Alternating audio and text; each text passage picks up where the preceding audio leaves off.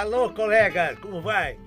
Tá progredindo, tá trabalhando ou está se estudando, está aproveitando o tempo? Isso, tempo é ouro, você sabe. Então tem que aproveitar. Eu aproveito organizando minhas ideias, ordenando elas para compartilhá-las. Meu objetivo são mínimo 100 dicas e tem muitas mais. Hoje vamos falar de um ponto que me fez lembrar um aluno que me ligou. E se trata do lembrete de agendamento. Em muitos casos nós temos agendamento, né?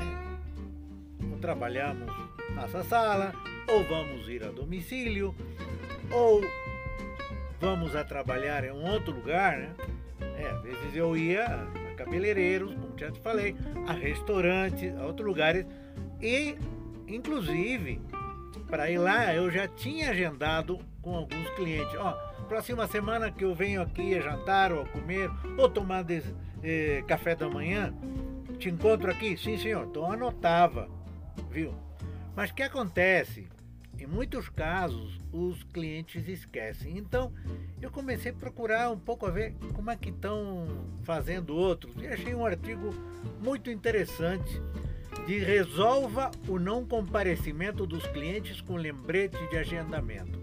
Então, aí fala de mandar WhatsApp, e-mail, uma ligada da secretária ou alguém, não necessariamente você mesmo, mas para lembrar o agendamento do próximo dia, sempre um dia anterior. Bom, no meu caso, o que, que eu fazia? Inclusive no clube. Porque no clube a maioria de pessoas não agendava. Eles chegavam lá, fazer seu esporte, ir para a sauna, ir para qualquer lugar, né? Clube muito grande. Então, ou me ligavam, ou diretamente, José, a que hora é possível? Uma hora, duas horas, três horas? Eu tinha aí um, um quadro grande onde eu anotava, porque lá tinha muito zelo, muita os clientes não pensavam, né, que às vezes você dá uma preferência a outro antes que ele não. Então tudo direitinho. Desde, vamos supor, 8 da manhã a 10 da noite, fim de semana especialmente. Então, tudo tá aí. Quem quiser, se eu estava trabalhando, alguém pegava né, o lápis ou a caneta, qualquer coisa, colocava o nome na hora que a pessoa queria. Mais ou menos, não era uma coisa estrita, né? Mas, então já sabia quem ia, já sabia se tinha um tempinho para ir almoçar ou não. Muito bem, mas o que, que eu fazia em casos de agendamento? Porque a experiência vai te ensinando que não todo mundo é, chega na hora que falou que ia chegar. E você trabalha com tempo. O tempo é ouro e, e é o tempo também é um inimigo. Um minuto que você perde é um tostão que você está perdendo. E o tempo que você está deixando, talvez, de dar o serviço ao próximo cliente. Isso me acontecia lá. Né? Tem alguém aí esperando, via que eu estava sem fazer nada, ou conversando, ou lendo, ou caminhando. Ei, José, já posso ir? Não, ainda não. Mas não está fazendo nada, não, mas estou esperando. Aí vinha o problema. Isso é quando é um espaço como o clube. Mas o que, que eu fazia? Eu desenvolvi uma técnica, vamos dizer assim, que eu quero compartilhar com você. E essa técnica qual é? A de ligar, mas sempre com uma ideia nova. Por exemplo, se o cliente era um advogado, tinha muito advogado aí, especialmente os jovens, os maiores com eles quase não tinha problema, mas jovens, né, advogados, vamos dizer de 25 a 40 e pouco, então eu ligava, como vai, doutor? O doutor, é, amanhã, né, temos tal hora, tá marcada. Ah, sim, não. Ou antes também, antes de, de dizer da hora marcada, eu perguntava alguma coisa, mais antes que depois. Então, doutor, eu queria fazer uma consulta. Li isso daqui, daquilo lá. É correto? É bom? O senhor acha? Ah, sim! Eles me chamavam de Pepito. Né? É, sim, Pepito, não tem problema, legal. Então, antes de que eu fale da, da hora marcada, já, olha, amanhã eu tô aí, é? Aí seguimos conversando. O que, doutor? Tem um, um presente pro senhor. E sempre eu tinha alguma coisa. Não fisicamente, necessariamente, às vezes um artesanato, alguma coisa, alguma vitamina, mas sempre de acordo ao que eu sabia da profissão, do trabalho, do cliente, sempre tinha ideias, tinha, sempre tinha notícias. E isso eu desenvolvi mais quando um advogado também mais diplomata, ele me falou nos primeiros anos, me falou, oi Pepito, eu venho aqui porque você sempre tem ideias. Você viajou, você fez. Ele foi cônsul em Manaus, muito tempo até então. Falamos muito do Brasil.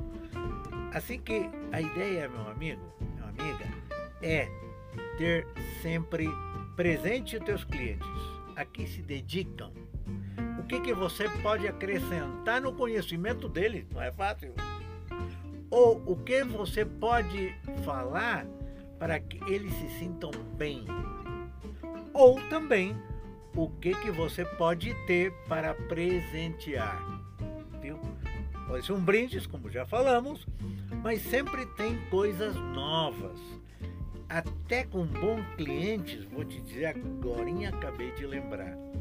Com bons clientes que te deixam bom dinheiro, boa gorjeta, porque nessa época tinha gente que era super carinhosa, né?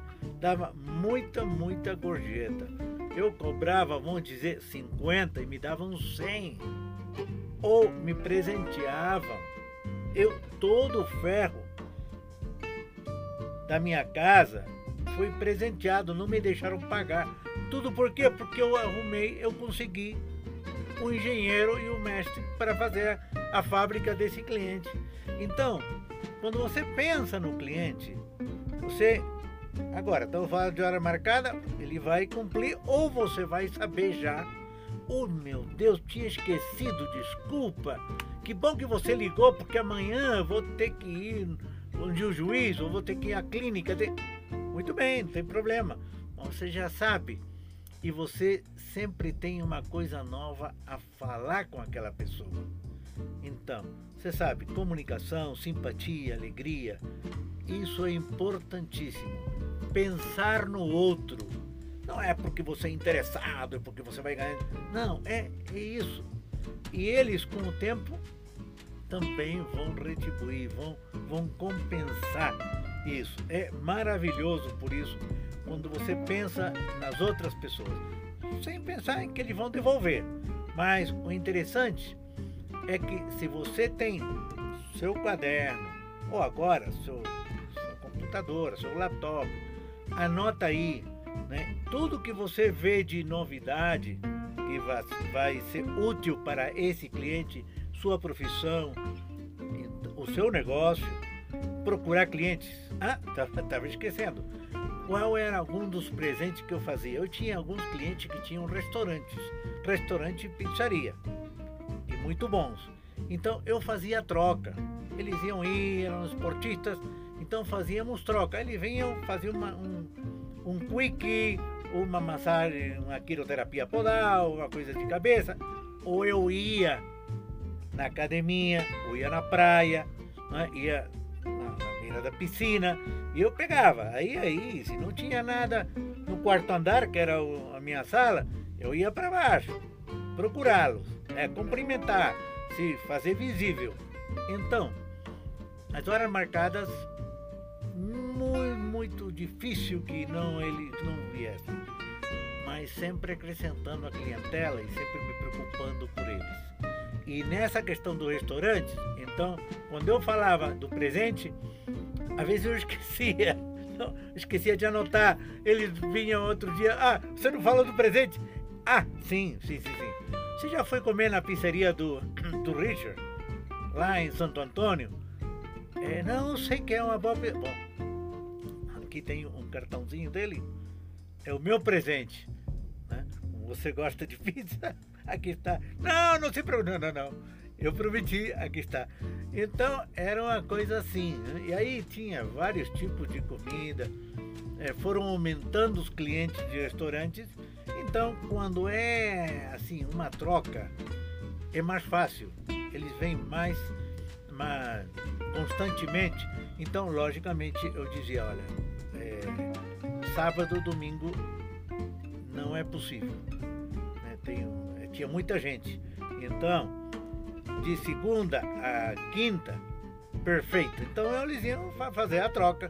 Então tinha muitas vezes coisas para dar. Bom, acho que eu falei demais. Então já sabe, ligar antes, mandar pelo WhatsApp, e-mail, oferecer dicas, presentes e me pergunta, me liga, compartilha. Me diz, isso aqui é uma coisa informal, isso não é uma palestra organizada. Não, vem as ideias e eu compartilho com você. Tenho muita coisa aí anotada para compartilhar, mas este daqui era interessante não esquecer para que você aproveite. Tchau, tchau. Nos vemos.